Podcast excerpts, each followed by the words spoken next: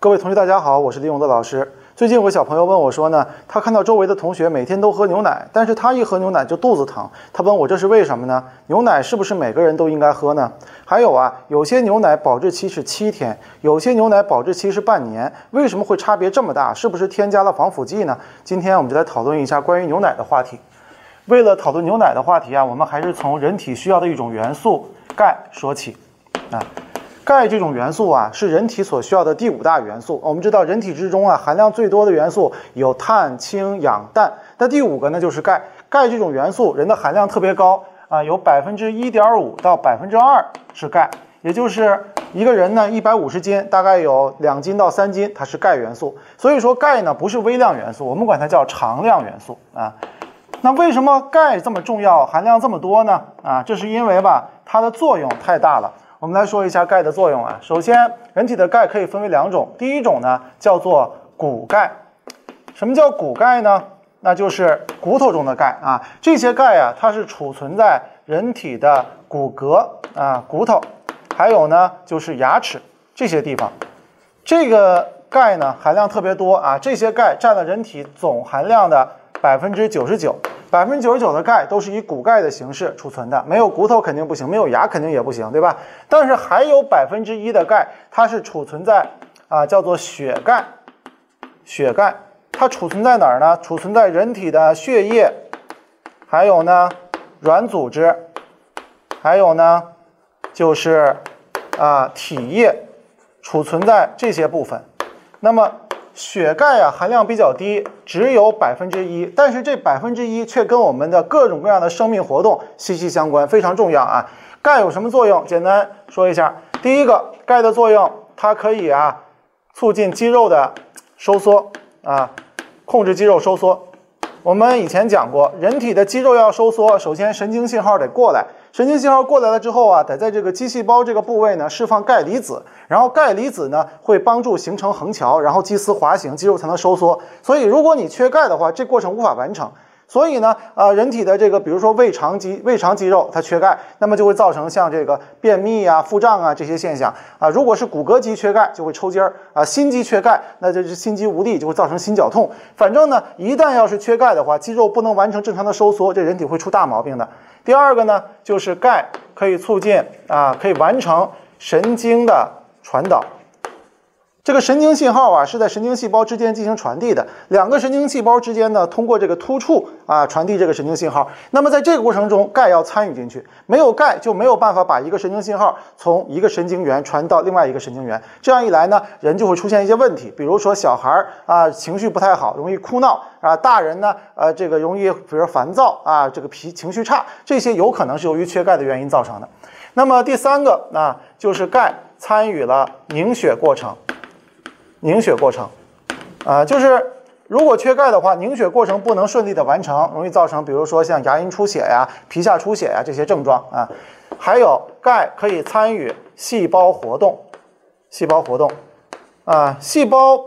在活动过程中啊，需要一些酶完成。那么钙呢是非常好的酶的活化剂。缺钙的话，酶的这些作用没有办法完成。还有呢，就是钙本身也是细胞的一种组成成分等等啊。所以钙的作用是非常强大的啊。那么这些个作用都是由血钙完成的。所以人体的血钙浓度必须维持在一个值附近，不能太高，也不能太低了。那那么万一这个人说有一段时间里他就没有补充钙，那么你这个血钙浓度如何如何去维持呢？这就涉及到人体内部啊有一个非常非常微妙的机制啊。这个我们要讨论一下人体的骨密度的变化，骨密度啊，骨密度就骨头的密度啊，这么个意思。我们知道啊，人体的骨骼可以支撑人，但是除了骨骼有支撑的作用以外，骨骼呀也是什么呢？也是人体的一个钙池啊，很多的钙都储存在骨骼中，它是一个大池子。那么我们要用的钙呢是血钙，对吧？所以啊，我们可以啊相互让它们互通有无啊。我们画一个曲线。这个横坐标啊，就是这个人的年龄啊，年龄；纵坐标呢，是他的啊吸收啊，还有流失啊这些钙的含量啊。年龄，比如说我们写二十四十六十八十啊，在不同的年龄阶段吧，人体对于钙的吸收能力和它流失的速度都不一样。比如年轻的时候呢，人体的各种生这个条件比较好啊，所以呢，对钙的吸收能力比较强。但随着年龄的增长呢，人体对钙的吸收能力就越来越差，所以对钙的这个吸收，它可能是这样的啊，对钙的吸收能力越来越差，这是人体对钙的吸收能力。但是呢，人体也会流失钙，比如说像这个尿液呀、汗液呀、指甲这些地方都会流失一部分钙，而且随着年龄的增长啊，这个流失的速度可能还越来越大、越来越高。哎，这叫流失。对吧？所以二者呢，并不是完美匹配的啊。所以我们看啊，在比较年轻的时候，比较年轻的时候，它这个吸收的速度比较快，而流失的速度比较慢，所以人体血液中的钙含量就越来越多，对吧？但是我的血钙是要维持在某一个浓度附近的，于是这时候就有一个很好的作用出现了，就是我们啊有一种细胞叫成骨细胞，这个成骨细胞它会把血钙。变成骨钙，也就是把这些钙存到骨头里边，对不对啊？这是在年轻的时候，年轻的时候，它有一种作用叫成骨细胞，它可以把这个钙从血钙中换到骨钙之中。那好了，那么随着年龄的增长，跨越了这个阶段之后，流失速度越来越快啊，吸收速度就比较慢了，所以人体的血钙就会下降。为了维持浓度不变，怎么办？哎，这个时候啊，骨钙就又会回到血钙之中，这就是年长了之后。年长了之后，它有一种叫做蚀骨细胞的东西。这个蚀骨细胞啊，可以把骨头里的钙再变回到血液之中。所以，我们有了骨头这个大钙池，我们就可以怎么样？就可以维持我们的血钙浓度总是保持在一个范围内，是吧？那很显然呢，在年轻的时候，由于储存在骨头中的钙越来越多，所以呢，这个骨密度啊就会越来越大啊，骨密度会越来越大。而年老的时候呢，哎，到了这个峰值，峰值大概就是在三十多岁、四十岁这个时候。到了这个峰值之后，流失速度变快，吸收速度变慢，啊，越来越多的骨钙变成了血钙，所以呢，骨密度又会下降啊。那么这个就是骨密度的变化图。这个过程啊，几乎是无法逆转的。也就是说，人到了中年之后，这个骨密度是必然流失的。这个骨密度流失会造成什么后果呢？那很显然就是骨头里边的钙越来越少了呗。骨头里边的钙都流出来了，所以骨头里边形成一个一个的这种蜂窝状的结构，我们就称之为骨质疏松啊。那骨质疏松的骨头就特别容易骨折，一旦人摔倒了之后，这骨头就容易骨折。而如果这个人骨折了，那年龄比较大又骨折了，他就会卧床。一旦卧床了，各种其他疾病就都可能伴随而来，所以甚至可能会造成死亡。根据这个世界卫生组织的统计啊，在非故意伤害致死致老年人死亡的这个事故之中啊，摔摔倒是排名在第二位的，就是机动车事故是第一位。啊，交通事故是第一位，第二位就是摔倒造成的啊，所以很多很多的人都因为摔倒然后卧床，然后最后死亡了，所以这是老年人面临的一个非常大的风险，它其实比那什么糖尿病、高血压这些慢性病的风险其实还要大。啊。而且呢，这个风险跟性别有关啊。女性呢，五十岁以上有二分之一的人都会面临跟骨质疏松相关的骨折，男性大概是八分之一，这是根据身体的这个激素情况不一样决定的啊。那我们该怎么办呢？啊，我们啊没有办法逆转这个过程，我们只能在年轻的时候啊多补钙，叫做啊高筑墙广积粮，然后在年老的时候呢，也多多的这个通过钙的摄取减缓这个骨钙的流失，只能这么办啊。所以补钙其实是所有人群都面临的一个问题。那我们来说一说补钙怎么补。啊，说补钙这玩意儿，我是不是得吃钙片儿啊？啊，这个不一定啊。补钙怎么补呢？其实啊，我们大部分来讲是应该通过食物摄取。啊，根据这个国际骨质疏松协会的一个建议啊，啊，不同年龄段的人他的这个需求的钙每天的值大概是几百毫克到一千多毫克。我们中国一般是建议啊，每一个人每天都应该至少啊摄取八百毫克的钙。那么八百毫克的钙怎么摄取呢？最好的一种方法其实就是喝牛奶，啊，喝牛奶。啊，说喝人奶更好，但谁也不能喝一辈子人奶，对不对？啊，我们应该喝牛奶。为什么喝牛奶就好呢？因为这个牛奶吧，它含钙特别高，每一百毫升的牛奶含钙含多少呢？含一百二十五毫克的钙。所以我们可以大概算一下啊，假如我们每天能够喝五百毫升的牛奶，也就是小小包的那种装啊，两瓶是吧？两小包，这样一来呢，我们就可以补充三分之二以上的这个。这个钙啊，然后剩下的那三分之一不到的这个钙呢，我们可以通过其他食物去摄取，哎，这就可以了。而且牛奶呢，味道又不错啊，你随时拿着都能喝，没有什么环境啊、时间、地点的限制，所以这是最好的一种补钙方法。牛奶除了含钙高以外啊，它还有一个好处就是吸收特别好啊。牛奶很大一部分呢，它是游离态的钙，这个游离态的钙特别容易被人体进行吸收啊，所以牛奶是最好的一种补钙的方法。那除了喝牛奶以外，还有什么方法呢？还有一种方法，晒太阳啊，晒太阳。这两个呢，并不是并列的啊，他们是都要完成的。为什么要晒太阳？咱们应该知道，对吧？人体需要有十三种维生素啊，这十三种维生素中有十二种人体都不能自己合成，都需要通过外界摄取。唯一一种可以自己合成的，就是维生素 D。啊，为什么它能自己合成？因为这玩意儿太重要了啊！如果没有它的话，那人就没法活，是吧？所以它自己可以合成维生素 D 啊。只要人在外边晒太阳啊，太阳光的作用下啊，人的皮肤啊，还有一些其他的组织器官呢，就可以一起工作，合成维生素 D。而这个维生素 D 呢，就可以促进钙的吸收啊。所以一边我们要喝牛奶，一边我们要晒太阳，哎，这样我们就可以补钙了，对吧？呃，一般来讲呢，我们认为只要每天在外面完成半个小时晒太阳的过程啊，这个维生素 D 就不会缺乏。现在疫情期间呢，大家都不怎么出门了，但是有机会呢，还是要晒一晒太阳的啊。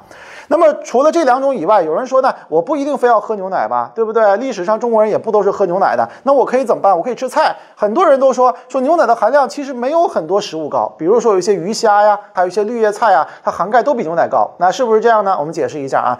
首先这个牛奶吧。它实际上百分之九十都是水，你把这个水去掉了，牛奶的含钙量就超就就会翻十倍啊！那这样一来呢，就没有什么食物比得上了。那么还有呢，就是牛奶这种钙特别容易吸收，但有一些菜，你比如说像菠菜。菠菜其实是一种含钙特别高的食物啊，这种食物它有一个问题，就是它里边含有草酸，所以呢，它会形成草酸钙。因此，菠菠菜虽然含钙高，但是它不易吸收。你吃菠菜是不能补钙的。甚至啊，你如果想吃补钙的食物，比如豆腐，你不能把豆腐和菠菜一起炖。你这样一来的话，那个豆腐里边的钙会和菠菜里边的草酸结合，这样就没法吸收了啊。还有人说我吃棒骨行不行？我天天喜欢吃棒骨，棒骨里边全是钙。啊，的确，骨头里边确实是钙，但是问题是这种钙啊，它没有办法变成游离肽，不能被人类吸收，对吧？你没有这种成这个食骨细胞，所以它没有办法作用。因此，这玩意儿啊，其实只是一些含有大量脂肪的汤，你喝的特别爽，但是呢，它并不能补钙。相比来讲呢，比较好的补钙食物是什么呢？是大豆啊，就大豆。如果你不愿意喝牛奶，吃大豆是吧？还有呢，像海带啊，这些呢是比较好的这个补钙的这个食品。因为牛奶是最好的这种补钙的来源啊，所以呢，在二零一六年的时候，中国营养学会发布了一个《中国居民膳食指南》，在这里边指明说，每一个中国居民每天应该吃啊三百毫升的牛奶，或者是。奶制品啊，比如说像奶粉呐、奶酪啊、奶油啊这些东西，是吧？但实际上呢，实际上现在啊，我们乐观的估计啊，每一个中国人每一天消耗牛奶的量大概是一百毫升，是吧？包含了那些像奶粉呐、奶酪啊这些全算上，也只有一百毫升啊，跟这个标准还是相差很远的啊。就算你达到了每天三百毫升牛奶的摄入量，你也没有办法达到每天八百毫克的钙呀，是不是？我们说你怎么着也得五百毫升才行，而且跟这个欧美国家啊一天一两升的这个牛奶消耗相比。我们的这个牛奶消耗实在是太少了啊，所以说我们多喝牛奶没毛病啊。那么还有一些同学就问了，说那为什么有人喝牛奶的时候没事儿，那我一喝牛奶啊，我就肚子疼，就就腹胀，就拉肚子，这原因是什么呢？啊，这个实际上是中国人普遍存在的一个问题，叫做乳糖不耐受。乳糖不耐受啊，乳糖不耐受。什么叫乳糖不耐受呢？我们知道啊，这个牛奶也好啊，人奶也好，其实都含有一种物质叫做乳糖啊。这个乳糖吧，含量大概是在百分之五左右啊。那么乳糖呢，被人喝进去之后，在小肠里面，小肠里面有一种酶叫做叫做乳糖酶啊。这个乳糖酶呢，它可以把乳糖啊进行分解，分解成什么呢？分解成葡萄糖、葡萄糖，还有呢啊半乳糖。葡萄糖和半乳糖呢，就可以被人体啊吸收了啊。那么在小孩比较小的时候啊，这个母乳是它唯一的营养来源啊。母乳中还含有抗体，让小孩不生病，是吧？还有各种各样的氨基酸、蛋白质这些东西啊，非常重要。但是人年龄增长了之后就要断奶，断奶了之后就不怎么喝奶了，不怎么喝奶啊，这个乳糖酶就逐渐啊就在人体内要么就减少了，要么就完全消失了。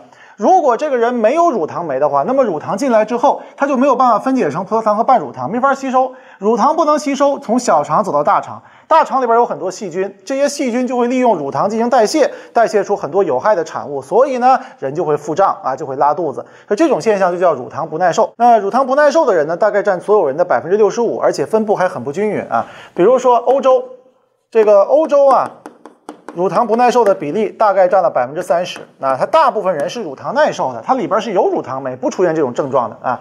而这个非洲，非洲乳糖不耐受的人有多少呢？啊，大概百分之八十。亚洲呢？亚洲乳糖不耐受的人大概占百分之九十以上。也就是说，我们大部分人是乳糖不耐受的。那为什么这样呢？那有人就说了，说可能是用进废退，是吧？欧洲人传统上来讲，他就喝奶啊，因为他喝奶呢，所以他自然的选择了那些有那个乳糖耐受的人，就留存下来了。我们呢历史上不怎么喝奶，所以我们大部分人就乳糖不耐受了，是吧？不过乳糖不耐受呢，也不是不能解决，它有一些解决方法啊。我们来说一下乳糖不耐受如何去解决。第一个方法，我们可以啊少量多次。就是说，你不要一次性的喝大量的牛奶，这样一来呢，对你的这个负担很重啊，就容易造成腹泻的这种情况啊。而且呢，也不要空腹喝啊。你要是空腹喝牛奶呢，对这个肠胃刺激也比较大啊。不要空腹喝牛奶啊，慢慢喝啊，吃饭之后再喝，可能呢就会好一点，就不会出现这种症状。那那么还有第二种方式，第二种方式呢，就是喝酸奶。酸奶是怎么做的？其实人们人们吃酸奶已经有这个几千年的历史了，四千多年以前人们就有吃酸奶的这种习惯。酸奶呢，其实就是利用一些啊乳酸菌啊，将这里面的这个乳糖，通过这个乳酸菌啊一种细菌叫乳酸菌，这个乳酸菌它的作用呢，就是可以把乳糖变成乳酸，通过一些代谢的过程就变成了乳酸。啊，所以酸奶才是酸的嘛，对不对？变成乳酸之后，这个乳酸呢就可以被人吸收了。所以你喝酸奶的话，就绝对不会出现这种乳糖不耐受的情况。那那么乳酸菌有很多很多种啊，所以不同品牌的这个酸奶，它这乳酸菌不一样啊。各家都说自己的这个乳酸菌比较好，是吧？而且呢，这个酸奶酸酸甜甜的，很好吃，对不对啊？好，那如果说呀，我们就想喝这个鲜牛奶，是吧？我就想喝这牛奶的这种味道，我不想喝酸奶，但是我又乳糖不耐受，那有没有没办法解决呢？这现代科学已经可以帮我们解决了啊。那这个是什么呢？就是我们可以喝那种啊叫无乳糖的牛奶，无乳糖牛奶，啊，说为什么还会没有乳糖呢？其实呢，就是通过一种技术手段，把这一个啊本来在小肠内完成的过程，我们在外界就已经把它完成了。比如说啊，有一种牛奶叫新氧道啊，这个新氧道这个牛奶呢，其实就是利用了这种技术啊，叫酶水解技术。它利用一种酶啊，就叫这个乳糖酶，是吧？啊，把它在体外啊。把乳糖就给分解了，分解成这个葡萄糖和半乳糖了。这样一来呢，这种牛奶啊，它喝起来口感其实和鲜奶没有什么区别啊。但是呢，它却不含有乳糖，所以你也不会出现乳糖不耐受的情况啊。这就是现在的一些解决方法啊。那最后呢，还要跟大家讨论一个问题，说这个牛奶啊，它到底有没有防腐剂啊？这个是大家很关心的一个问题啊。有防腐剂，那我吃了肯定是不好啊。所以有没有防腐剂呢？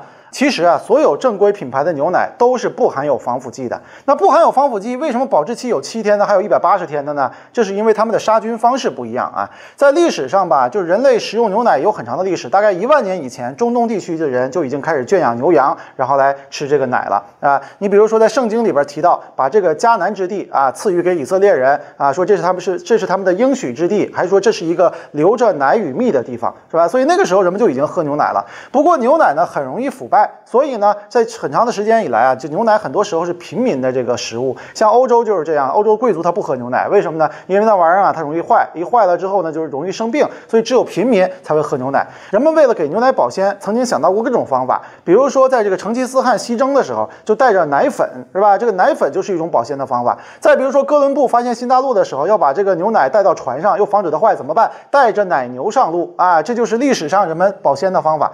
那么到了现在呢，人们已经有了更好的技术手段来保鲜了。我们来说一说这两种方法。第一种方法呢，是著名微生物学家巴斯德发明的，这种方法我们就称之为巴氏杀菌法。我们以前说过啊，巴斯德呢通过这个鹅颈瓶实验啊，告诉大家微生物啊不是由腐烂的肉里边直接生出来，它是在空气中进去然后繁殖出来的。巴斯德不仅发现了这件事儿，有一次啊，他帮助一个葡萄酒厂去解决一些问题，就是葡萄酒也好，啤酒也好，保质期非常短，很快就酸了。说怎么办呢？巴斯德发现，之所以会酸，是因为它由细菌繁殖造成的。那我们通过加热的方法就可以把细菌杀死，就可以把保质期延长了。但是如果你加热时间太长了的话，那这个口感就变了。所以他经过反复的实验，找到了一种。温度比较低啊，比较合适的一个杀菌时间，既能够保证大部分的致病菌被杀死，也能够保证口感几乎不变。这种方法就被我们今天称之为巴斯德杀菌法，或者是巴氏杀菌法。现在啊，巴氏杀菌法在牛奶行业是普遍使用的。呃，比如说吧，咱们具体来讲啊，巴氏杀菌法怎么做？把牛奶挤下来送到工厂里边去，然后在七十二摄氏度到七十五摄氏度，那这个温度范围内加热十五秒到三十秒。这样一来，它就可以杀死致病菌，同时呢，保留这个鲜牛奶的口感还有营养物质啊。所以大部分的营养物质还有口感几乎是不变化的啊。不过也因为啊，这个原这个做法它是部分杀菌，就是它只把致病菌杀死了，并不是所有的细菌都杀死了。所以呢，它在做完了这个工作之后，要立刻进行冷藏，也就是它大概要在四到六摄氏度的环境下进行保存，才能保存二到八天。那么，假如说你做完这个杀菌工作之后，放在常温下，即使你不开封，一天之后这个奶也会坏掉啊。这就是巴氏杀菌法，它的这个保质期啊，大概是啊，保质期比较短，大概是二到。二到八天啊，现在技术提高了，可以达到十五天，而且必须啊用什么呀？用冷链运输，就是啊从工厂拿出来之后，它就必须是一直冷链的啊。如果我们在超市上，你也会发现有一些奶它是放在冷柜里边的，对吧？上面写着这个保质期二到八天的这种，它就是巴氏杀菌奶。而且呢，你要想买巴氏奶吧，你最好在盒子上看它上面有没有这几个字儿啊？有没有巴氏奶，或者是是吧？像鲜奶。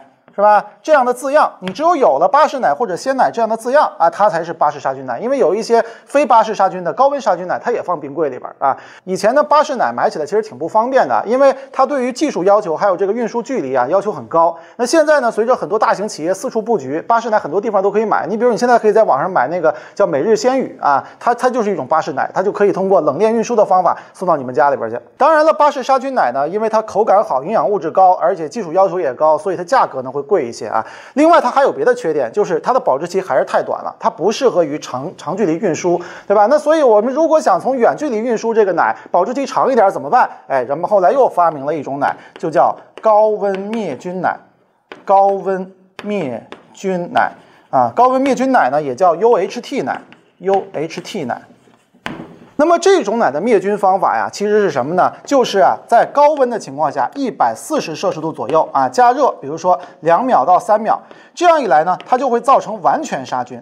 完全杀菌的意思就是说呀，它所有的细菌都被杀死了，甭管它是有利的、有害的，所有细菌全杀了。而且呢，杀完了菌之后，它进行利乐枕包装啊，不让外边的细菌再进去，这样它的保质期就非常长。它的保质期可以达到多少？可以达到一百八十天啊，一百八十天保质期。对吧？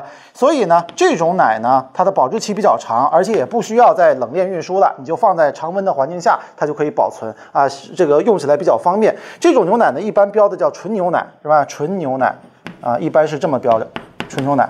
它呢，其实并不需要进行冷藏啊。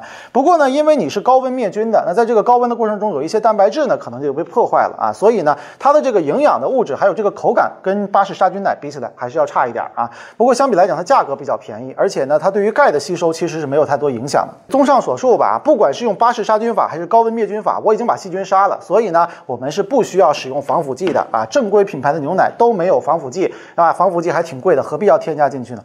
不过咱还要多说一句啊，就是有些人他喜欢呢，在农村买那种生乳来喝，就是牛刚挤出来奶，他就给喝了，这个是不可取的。为什么呢？因为呢，在挤奶的过程之中，空气中啊，牛的这个乳头上都有可能会有致病菌，这个致病菌被你喝下去之后，它有可能会致病，甚至有人呢，在国外啊，他喝了这种生乳，然后就死了，你知道吗？所以大家千万不要喝这种没有牌子的生乳啊，必须要经过灭菌处理的。这个不知道从什么时候开始啊，网络上就突然流传出一种说法，说牛奶呢实际上是奶。商啊造的一只阴谋啊，就是为了赚钱造的阴谋。喝牛奶呢，非但不能补补钙，还会造成钙的流失，使人容易骨折。此外呢，喝牛奶还致癌啊。还有呢，喝牛奶里边有激素，还有农药，还有抗生素。那这些说法到底对不对呢？我还特意咨询了我的同学，他是美国的营养学的博士，他就跟我说呀，这些说法都是胡说八道。比如说啊，像这个喝奶可以致癌这种说法，确实有科学家提出。不过，更多的科学家证明了喝牛奶跟癌症之间没有任何的关系。但是因为吧，就是这种危言耸听的说法比较容易吸引眼球。所以像这样的文章，它流传的非常广。再比如说，有人说北欧呢，他喝牛奶多，结果呢骨折量也多。为什么？因为北欧的人他身材高大，高大的人他本身就容易骨折。再比如说，说牛奶中有没有激素呢？确实是有的。但是你喝几千升牛奶，那个激素的含量也不过相当于一小片的药丸。而且这些个激素被你喝进去之后，大部分都会被体内啊给消化给破坏，不会真正危害你的健康。至于说农药、抗生素啊，这都是在国家有检测标准的，只要通过了，其实都不会对人体造成任何伤害。所以除了少数对牛奶过敏的人以外，牛奶对于大多数人都是有益无害的。也许还有人说呀，说我不喜欢喝牛奶啊，我就吃钙片、吃蛋白质粉，那不是一样吗？的确啊，就以现代医学的发达，就算一个人什么东西都不吃，他可以吃各种各样的药物来维持自己的生命。不过呢，在营养学里边有一个基本观点，就是能够通过食物摄取的营养不。应该通过药物进行补充。在平衡的饮食中啊，一定有牛奶这一项，这是必不可少的啊。而且根据很多人的研究发现呢，这牛奶的消费量呢，其实是与经济水平正相关的，就是经济越发达，对牛奶的消费量也越高。那么随着中国经济水平的提高，还有人民对于生活品质的追求，这个牛奶的消费量肯定会越来越大。我相信呢，中国的牛奶市场还有很多倍的成长空间。大家如果喜欢我的视频，可以在 YouTube 账号“林东老师”里订阅我，点击小铃铛可以第一时间获得更新信息。